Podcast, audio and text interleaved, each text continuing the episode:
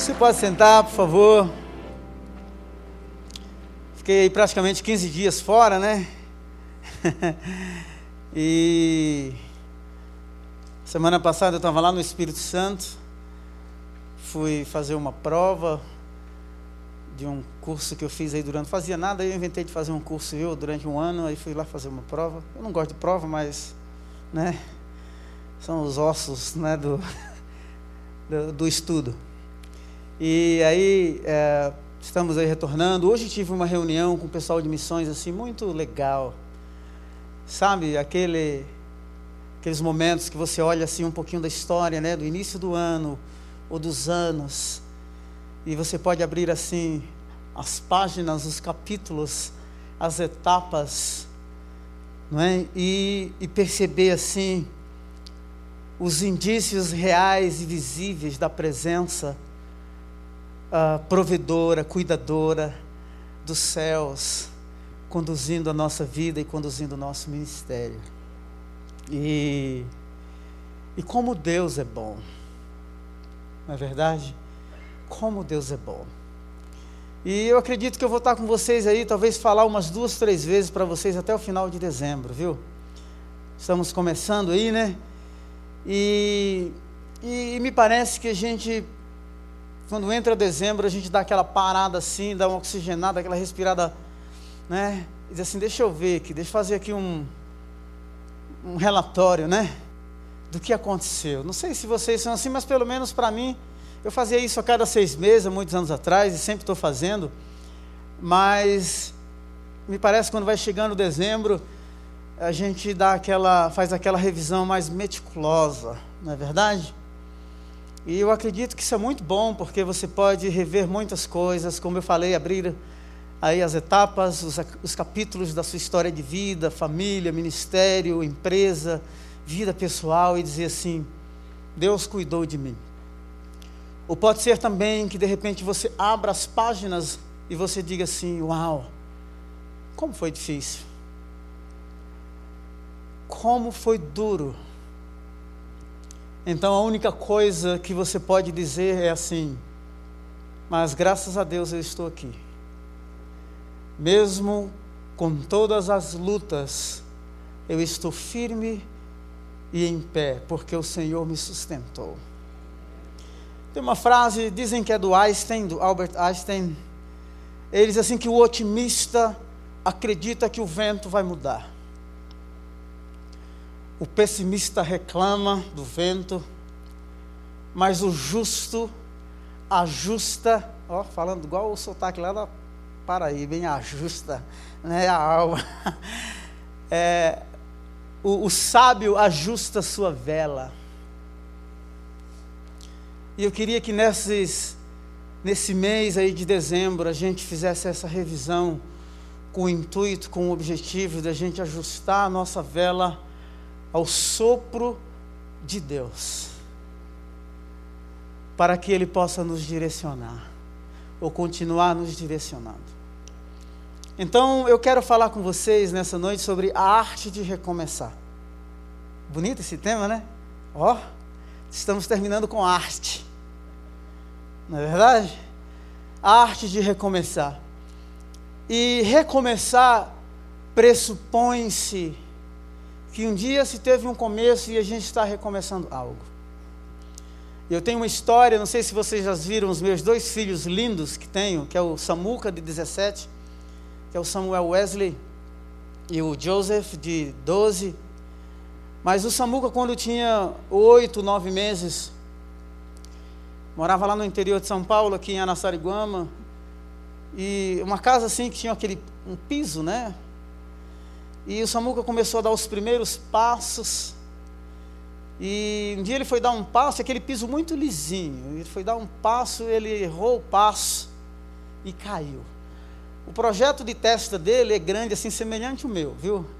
O cabra tem uma testa, e quando ele caiu, que bateu a testa, tinha uma pedrinha no chão. E a testa dele foi direto da pedra, queridos. Bateu e a pedra ficou cravada ali na, na testa dele. E aí chorou muito e peguei no colo, tirei a pedrinha, não é? E, e cuidamos do Samuca, a cicatriz continua lá. Mas o efeito imediato daquela queda foi que, por dois meses, o Samuca ficava em pé, travado. Aquele primeiro passo deixou um trauma. E que nós tivemos que fazer um exercício para que ele superasse aquele trauma. Tivemos que dar as mãos, ajudá-lo, tivemos que levantar, tivemos que estar ao lado, tivemos que estar perto, tivemos que estar à frente dele e dizer assim: olha, vem devagarinho, não precisa dar todos os passos de uma só vez, basta dar pelo menos o primeiro passo. E me parece que na vida real é assim que acontece quando damos alguns passos em que são passos equivocados, e todos nós cometemos equívocos na nossa vida.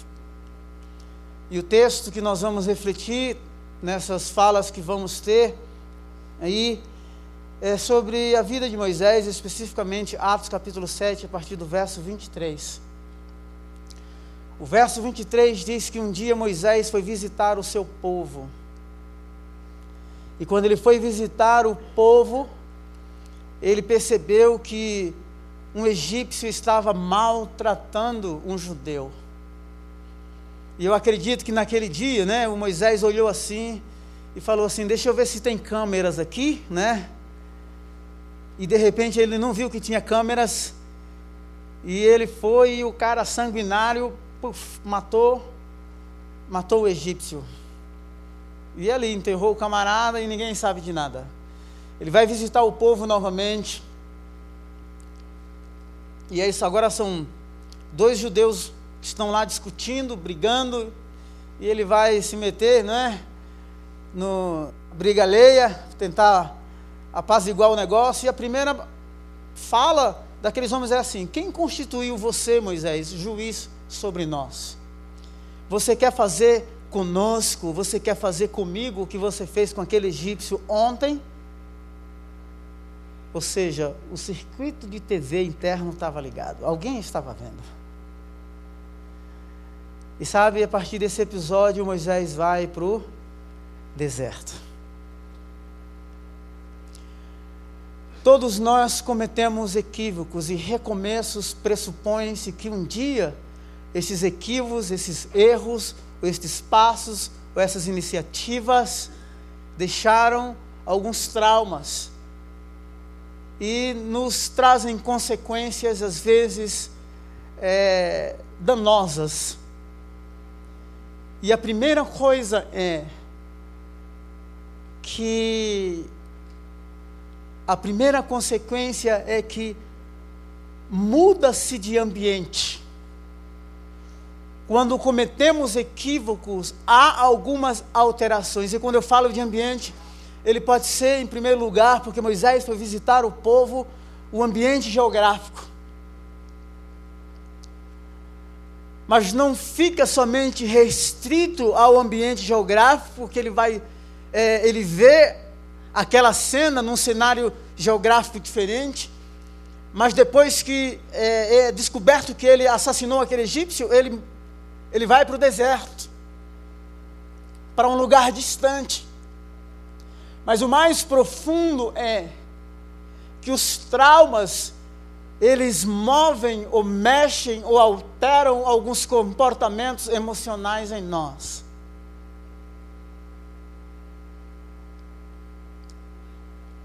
Todos nós vivemos isso. Todos nós que um dia cometemos, e, no, e, na, e nas próximas falas você vai perceber que isso é muito nítido, muito vivo, muito real no coração de Moisés. Mas deixe-me dizer uma coisa. Esse homem agora, e, e, a vida do Moisés é dividida pelo menos em três etapas. Aos 40 anos ele foi, mais 40 anos, 80 e 120 anos. São ciclos E esses ciclos ou essas etapas na vida do Moisés, e parece que são etapas que são fechadas e outras etapas que são abertas, e que em todas as etapas, com momentos bons e momentos ruins, é real, é perceptível a presença de Deus. Moisés, quando nasce, em Êxodo capítulo 2, ele nasce no meio de um genocídio. O faraó fala para as parteiras dizendo assim: Olha, esse povo está crescendo demais, eles estão se multiplicando muito, eles estão crescendo de tal forma, se eles se aliarem com outros povos, eles vão tomar o poder. Então o faraó diz assim: Olha, para as parteiras, dá uma instrução. Aquele, quando as, as, as mulheres hebreias, as judias, derem a luz, se for menina você deixa, mas se for homem você mata todas. É nesse contexto que Moisés nasce. Mas quando lemos o texto detidamente, nós percebemos a primeira coisa é que o fato do povo de Deus ter entrado no Egito, e você vai perceber que o povo cresce, o povo se multiplica, nós percebemos os ecos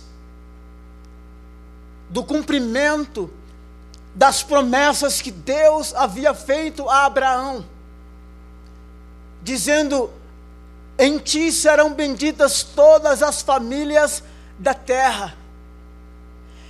Nós percebemos os ecos das palavras que Deus havia dado a Adão e a Eva: cresçam, multipliquem-se e encham a terra. E é numa terra estranha, no Egito, que Moisés nasce, no meio desse cenário de morte. Mas que desde o nascimento ele já tem traços da presença e do cuidado de Deus porque as parteiras, quando veem que o menino nasce, percebe que ele é um menino distinto, ele tem uma beleza que não é uma beleza normal.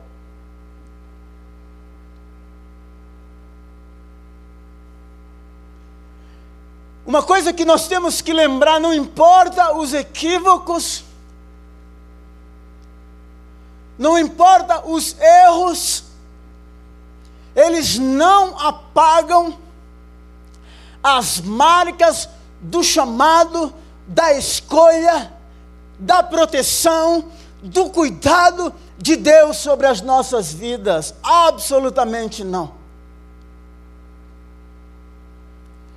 Porque neste cenário, em que o Moisés nasce, e não somente isso, mas ele é cuidado dentro do palácio daquele que queria matá-lo. E ele é escondido por três meses. E agora eu acredito que aquele menino chorava não dava mais para esconder. E o colocaram ali, né? É, a mãe esconde por três meses e o coloca no rio, num cesto, e ele vai à deriva. E vai parar no quintal lá, não é? Da, da casa do faraó. A filha dele está lá e pega o Moisés e cuida do Moisés. Isso parece irônico. Aquele que queria matá-lo é aquele quem vai cuidar dele. Deus tem essas ironias. Porque Deus é Deus. Completado 40 anos, Moisés vai visitar o povo. E ele no meio desse contexto de confusão e de brigas, ele pensava assim. Quando você lê o texto 24, o verso 24 e o verso 25, Moisés pensava que os israelitas iriam entender que ele era o cara que Deus havia chamado para libertá-los do Egito nós cometemos equívocos quando nós pautamos a nossa vocação, o nosso chamado, o nosso projeto de vida em pessoas. Foi isso que Moisés fez.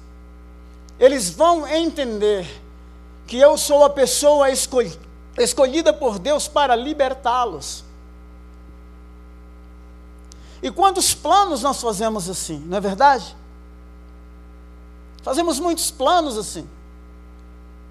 Planejamos a faculdade, né? Fazemos o plano familiar, quantos filhos vamos ter, quantos anos, fazemos o plano da previdência privada. E não é errado planejar. Absolutamente não. Mas é um equívoco tremendo quando a nossa vida está pautada nestes planos falíveis e imprevisíveis.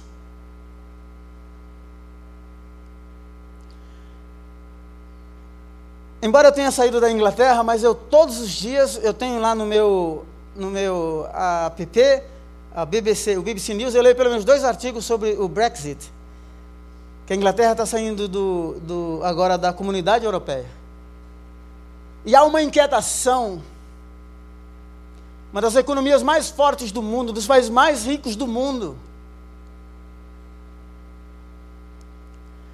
E a ideia é essa: se nós não queremos como o escritório fica na Bélgica, nós não queremos que a Bélgica, o escritório da Comunidade Europeia, nós não queremos que a Bélgica ditem as regras como nós temos que me comportar. Essa é a fala contínua.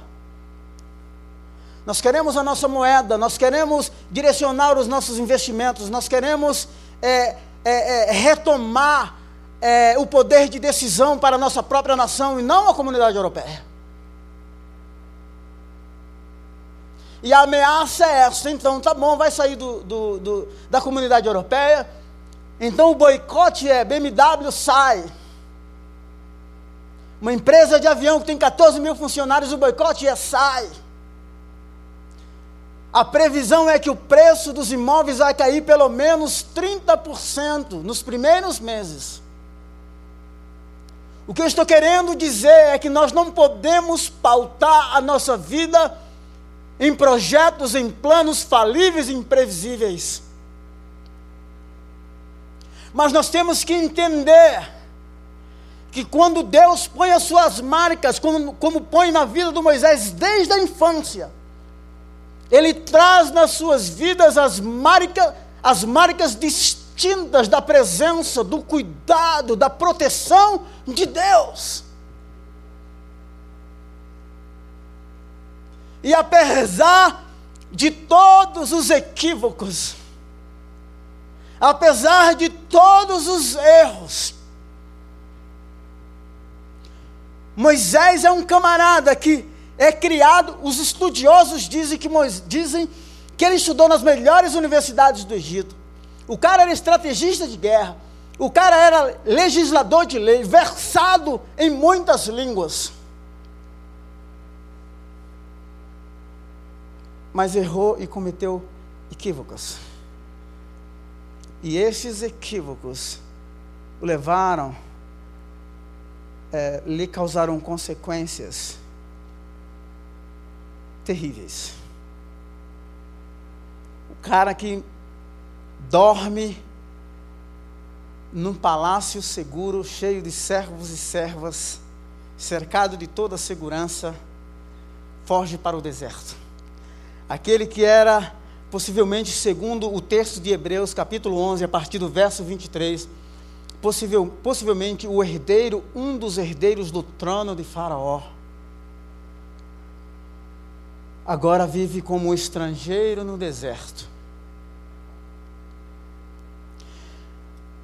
Geralmente os escritores, quando escrevem sobre Moisés, sobre a biografia dele, não falam sobre essas coisas que eu vou lhes falar agora.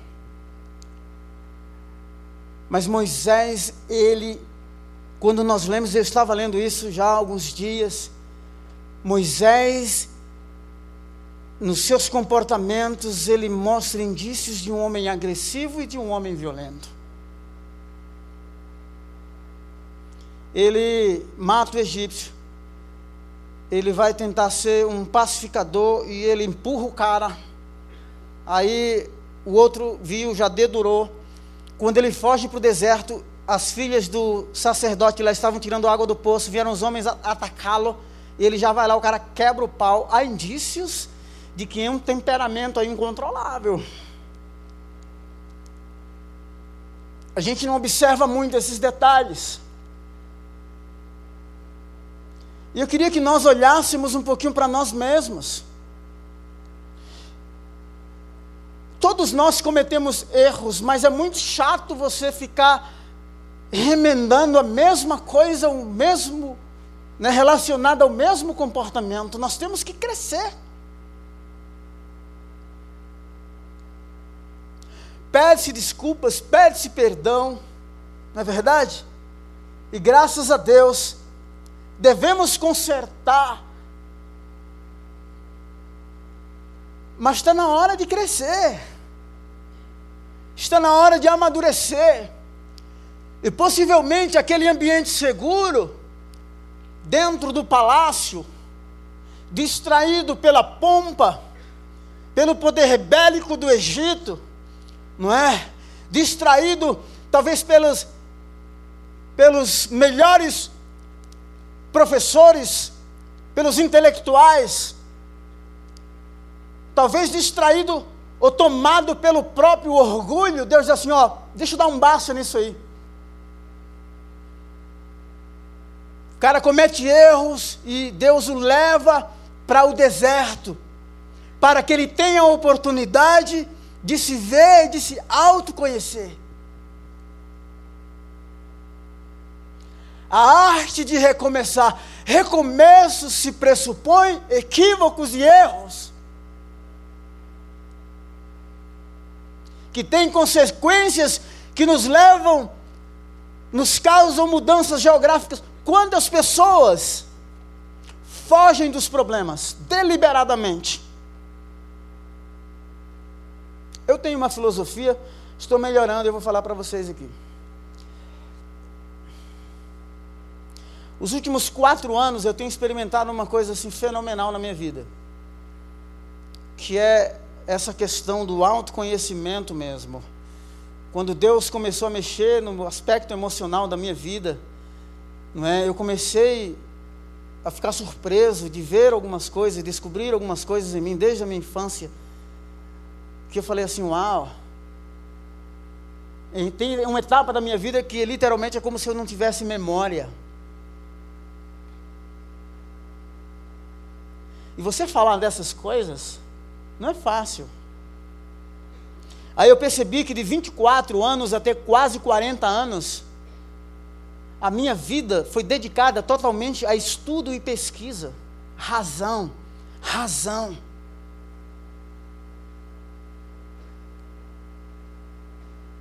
E a razão podia ser uma fuga. Ou muito trabalho pode ser uma fuga. ou querer ter isso e aquilo, pode ser autoafirmação, autoaceitação. Assim como talvez Moisés nunca pensasse que debaixo de toda aquela pompa, de todo aquele aparato bélico dentro do Egito, com servos e servas, um intelectual, estrategista de guerra, estudou nas melhores universidades, talvez ele nunca tivesse pensado que debaixo da ponta do iceberg existia um homem violento que, apesar da infância, já trouxesse marcas da presença e do cuidado de Deus, mas Deus queria separá-lo para algo muito mais especial e profundo. Por isso, Deus permite que equívocos e erros aconteçam, não como sinais de perdas e de anulamento da vocação e do propósito de Deus para a vida de Moisés, mas para que Deus o trate face a face.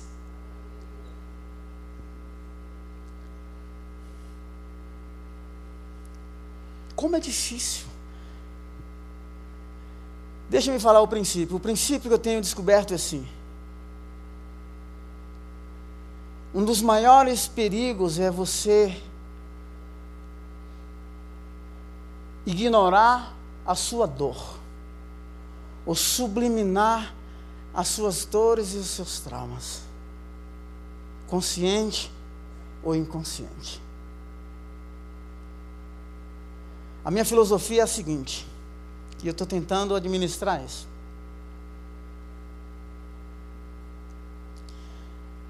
Eu acredito assim que nós podemos, seja no ministério, seja na profissão, continuar caminhando e fazendo algumas coisas, e nesse processo nós experimentarmos a cura e a restauração de Deus. É você identificar as dores e reconhecer que está doendo, dói aqui.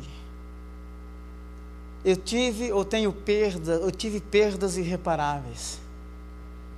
Quando eu lembro de algumas coisas, a lágrima ainda desce, os olhos, a raiva ainda flora.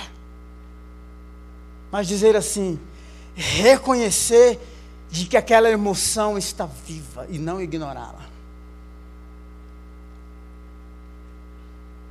Eu estou com esse dedão aqui, está com uns dias já doendo. E já era para eu ter ido no médico, viu, viu, André? E eu falei assim, passando uma pomada aqui, eu falei, o negócio não melhora. Eu falei assim, mas está doendo, vai melhorar. Mas eu reconheço que está doendo lá. Minha expectativa é que melhore. Eu não posso ignorar essa dor. Muitos de nós ignoramos os traumas. Por isso, Muita gente com doença que os chamam-se de doenças psicossomáticas. A Organização Mundial de Saúde diz que o número de depressivos no mundo vai aumentar cerca de 30%. Sabe uma coisa que eu acho legal aqui nessa igreja? É que nós estamos querendo ganhar muita gente. Aqui tem ministério com com mães solteiras grávidas, ministério da BCP, homens de rua, ministério com refugiados, ministério de família, ministério com adolescente, criança, talvez um dos melhores ministérios infantis de todo o estado de São Paulo. Mas quando você olha a visão da igreja assim, acolher pessoas, nós estamos olhando o todo, mas queremos influenciar o todo a partir de um ser, de um indivíduo que tem nome, que merece cuidado. É por isso que Deus, por meio de sua infinita graça e misericórdia, vê o povo sendo castigado no Egito, e ele chama uma pessoa, um homem, Moisés. Ele podia falar com muita gente. E é esse cara que tem, debaixo da superfície, talvez, traumas que geraram. Sabe uma outra coisa que o Moisés faz quando ele liberta o povo do Egito? Que ele vai e recebe as leis? Lembra quando ele desce do monte? Estou descendo pau em Moisés, né? Teve uma vez que eu falei de Moisés aqui, sabia que depois do culto a moça falou assim, mas Moisés era muito bonzinho, pastor. Eu falei, ah, é, veio discutir comigo. falei, era bonzinho? Você lembra quando ele desceu do monte, que ele viu o povo adorando o bezerro, que ele quebrou as tábuas? Né? Sabe uma coisa legal? É que é o seguinte: Deus vem domesticando, me permita usar essa linguagem, né? Deus vem domesticando a fera.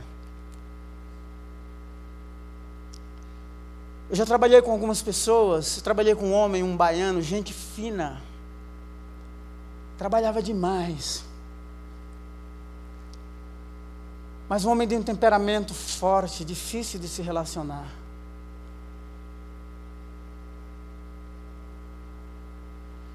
Talvez você esteja ouvindo essas palavras aqui nessa noite e você, esse não, um negócio aqui me pegou.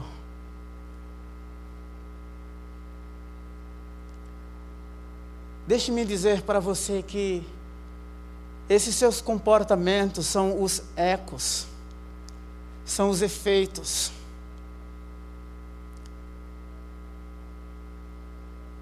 Deus quer a causa.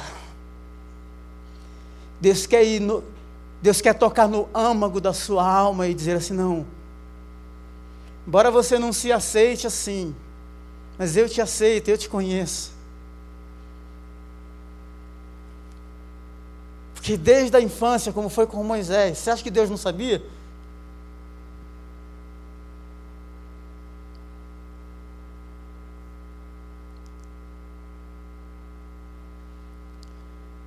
Eu acredito que as pessoas podem até nos rejeitar e nos criticar quando essas coisas vêm à tona. E uma das coisas mais maravilhosas que eu tenho aprendido ao longo desses anos, eu comecei a ler Carl Rogers, o cara que criou a terapia centrada no cliente, ou centrada na pessoa. Carl Rogers, ele queria ser pastor, foi para o seminário que ser pastor, acho que talvez ganhasse mais, né? Mas assim, deixa eu me dizer para você, Deus ele não dá ponto sem nó. Ele conhece. E quando ele preserva, ele preserva para a glória dele. Preserva para a glória dele. O Daniel Goleman, no livro Inteligência Emocional, tem uma frase interessante que ele diz assim, ele diz assim que uma criança quando sofre um trauma, ela não tem vocabulário suficiente para colocar aquilo em palavras para verbalizar. Então, quando ela chega à idade adulta, que sofre um trauma igual ou semelhante, ela fica atordoada. É simplesmente porque o trauma, na idade adulta, é o, é, é o simples reflexo daquilo que aconteceu na infância. É por isso que Deus faz isso com Moisés. Deus o tira do Egito, do lugar onde ele tem todo o aparato. E no deserto é o lugar onde ele é desnudado. É ele e Deus. Eu sei que muitos de nós, não é? Se dormíssemos num palácio e acordássemos num outro dia, você imagina dormir com um travesseiro com pele de ganso e no deserto agora o travesseiro é pedra. Você ser o cara no Egito e no deserto, você ser pastor de ovelhas contratado. A pergunta é: no meio de todo esse cenário, Moisés, de, de, nesse cenário de mudanças, de equívocos e de erros, que o distancia de todo esse aparato, ele é um cara que demonstra adaptabilidade.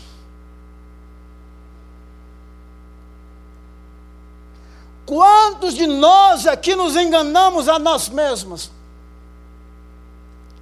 As crises econômicas que afetam, não é, salário reduzido, afetou as entradas da empresa. E a gente tenta manter um padrão, o status, porque afinal a sociedade repete isso.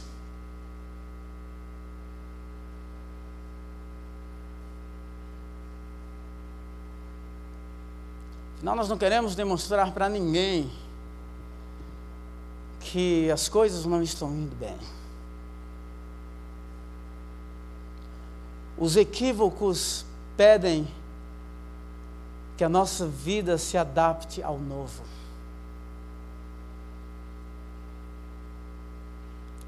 Não dependa de você mesmo.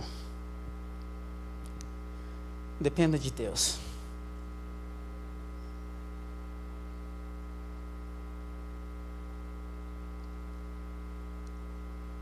Não dependa do seu patrão. Trabalhe o máximo que você puder. Seja leal à visão da empresa dentro dos padrões éticos e morais.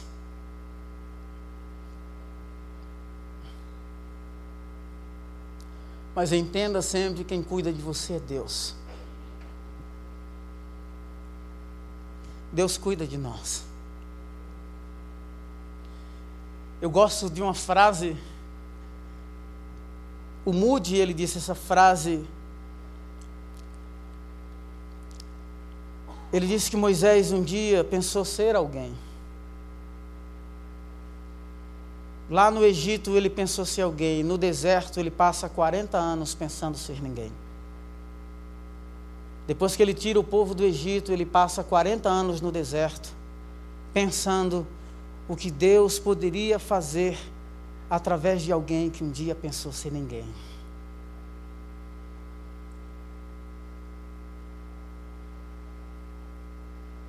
Precisamos confiar em Deus. Precisamos abrir as páginas da nossa história de vida e trazer à superfície, trazer à memória aquilo que nos dá esperança.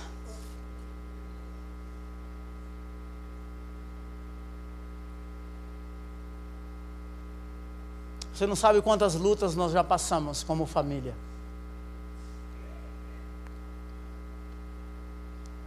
Lembro-me que uma vez, na Inglaterra, eu podia trabalhar quatro horas por. Eu era permitido, como estudante, trabalhar quatro horas por dia. E um cara um dia chegou para mim assim e falou assim: Ó, você vai ganhar 500 libras, você vai trabalhar é, três dias na semana, você vai fazer um serviço. É, é uma empresa, você vai trabalhar duas horas, você vai sair daqui, eram 15 minutos dirigindo de onde eu estudava até o aeroporto de Heathrow, em Londres. Você vai, você vai trabalhar, é duas horas. Três vezes na semana, você vai ganhar 500 libras. E a única coisa que você vai fazer, você vai pegar uma mala, lá nesse aeroporto. Falei, ganhar 500 libras, dirigir uma Mercedes, né? É, é, na crise que estava, né? O negócio estava difícil. Eu perguntei para o cara, você sabe o que é que tem nessa mala? O cara falou assim, não sei, eu sei que eu estou fazendo esse serviço, eu pego já em outro aeroporto. Falei assim, como se, se pega? Eu falei assim, não, cara, eu não quero esse negócio não. Eu não quero. Uma outra vez, estava desempregado e eu, eu mandei. É, é, eu preenchi uns formulários em duas empresas. E no mesmo dia chegaram duas propostas querendo que eu trabalhasse nas duas empresas.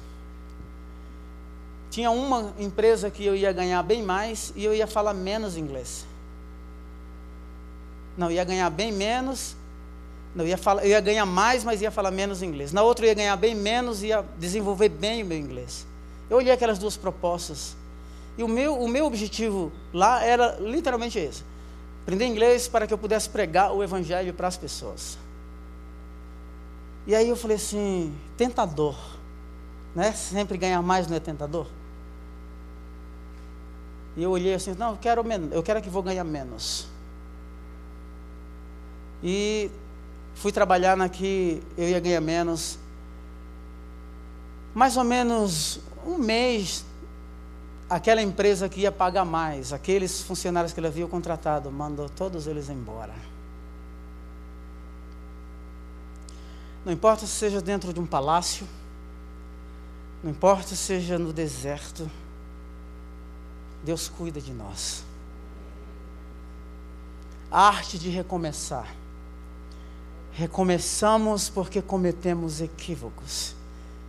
Ainda que os equívocos nos tragam consequências e nos levem aos lugares distantes, sejam eles geográficos, ou movam algumas emoções aqui dentro, mas Deus está no cenário e está no circuito ele não perde de vista o seu propósito e o seu amor por nós. Amém? Vamos orar? Acho que domingo que vem tem mais, hein? Por favor, se coloque em pé. Você viu que eu não olhei nem nas minhas anotações, hein?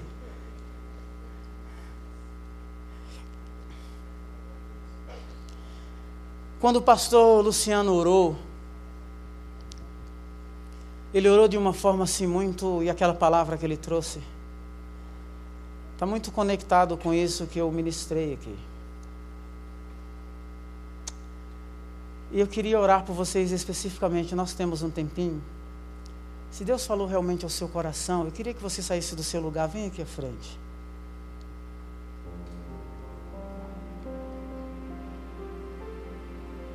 Glória a Deus.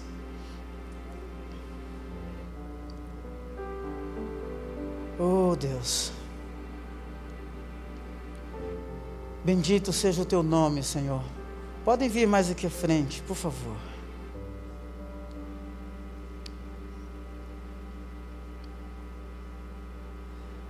Talvez a única coisa que você consiga enxergar nesse dia ou viver, talvez seja olhar para dentro de você e dizer assim: como eu errei. E o diabo tem pegado você nas emoções e tem te massacrado.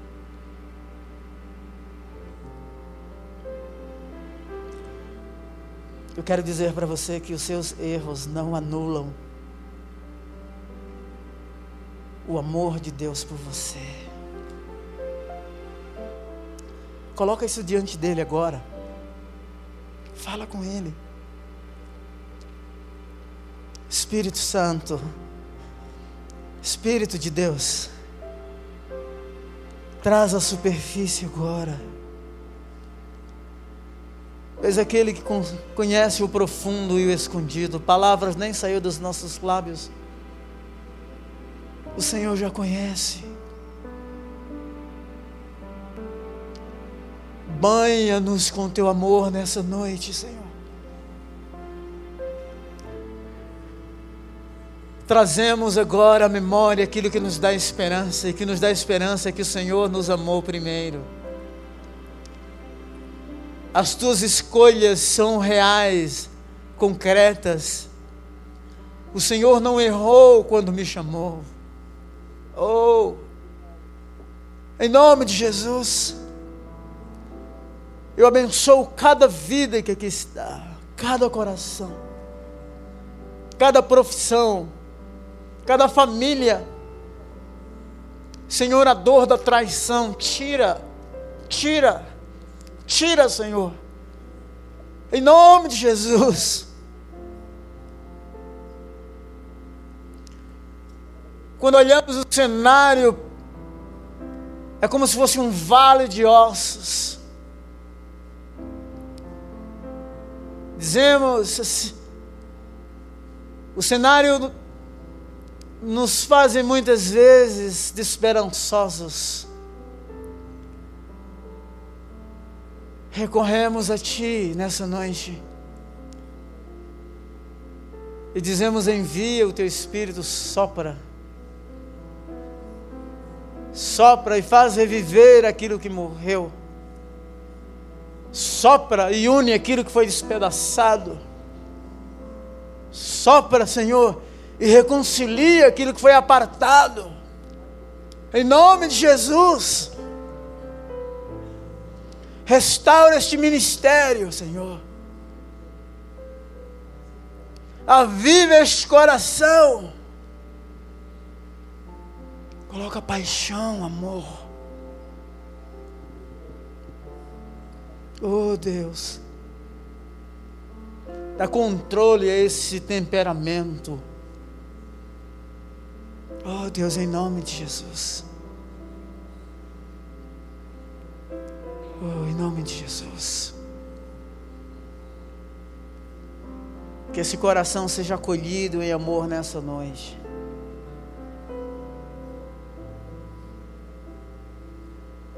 Foi no lugar mais distante onde o Moisés foi acolhido, amparado e guardado e preparado para algo muito mais sublime e maior. Toma esses homens e mulheres que aqui estão pelas mãos e os levante com a tua graça e o teu amor, em nome de Jesus. Amém. Glória a Deus. Deus abençoe. Que o Senhor nos renove, viu? Vamos na graça. Vamos orar mais uma vez? Vocês que ficaram aí, põe a mão assim sobre o seu peito, sobre o seu coração.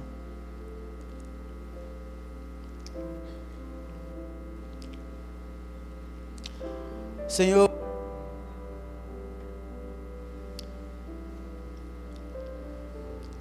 reconhecemos que precisamos de Ti. no cenário da nossa vida. Às vezes é no ambiente onde conscientemente nos, nos, nos sentimos tão seguros. Mas quando olhamos para o nosso coração, há crises de identidade. Não compreendemos o porquê de algumas reações, de algumas respostas emocionais. Não temos palavras para explicar alguns comportamentos. Ajuda-nos. Senhor, continua falando conosco. Prepara o nosso coração para o ano de 2019. Oh Deus alinha as coisas aqui dentro. Alinha aqui, Senhor, no nosso coração. Reconhecemos que tem coisas que temos vergonha de falar, de confessar. Ajuda-nos. Ajuda-nos. Oh Deus. O Senhor conhece cada um aqui na sua individualidade. E o Senhor nos ama profundamente. Queremos os teus planos e os teus propósitos. Não queremos uma identidade falsa revestida de máscaras de hipocrisia, de coisas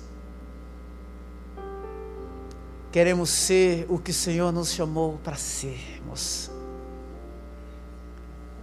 E eu abençoo nesta noite cada família, cada homem, mulher que está aqui. Que a tua graça o alcance e os renove. Em nome de Jesus. Amém. Glória a Deus. Pode celebrar o Senhor com suas palmas.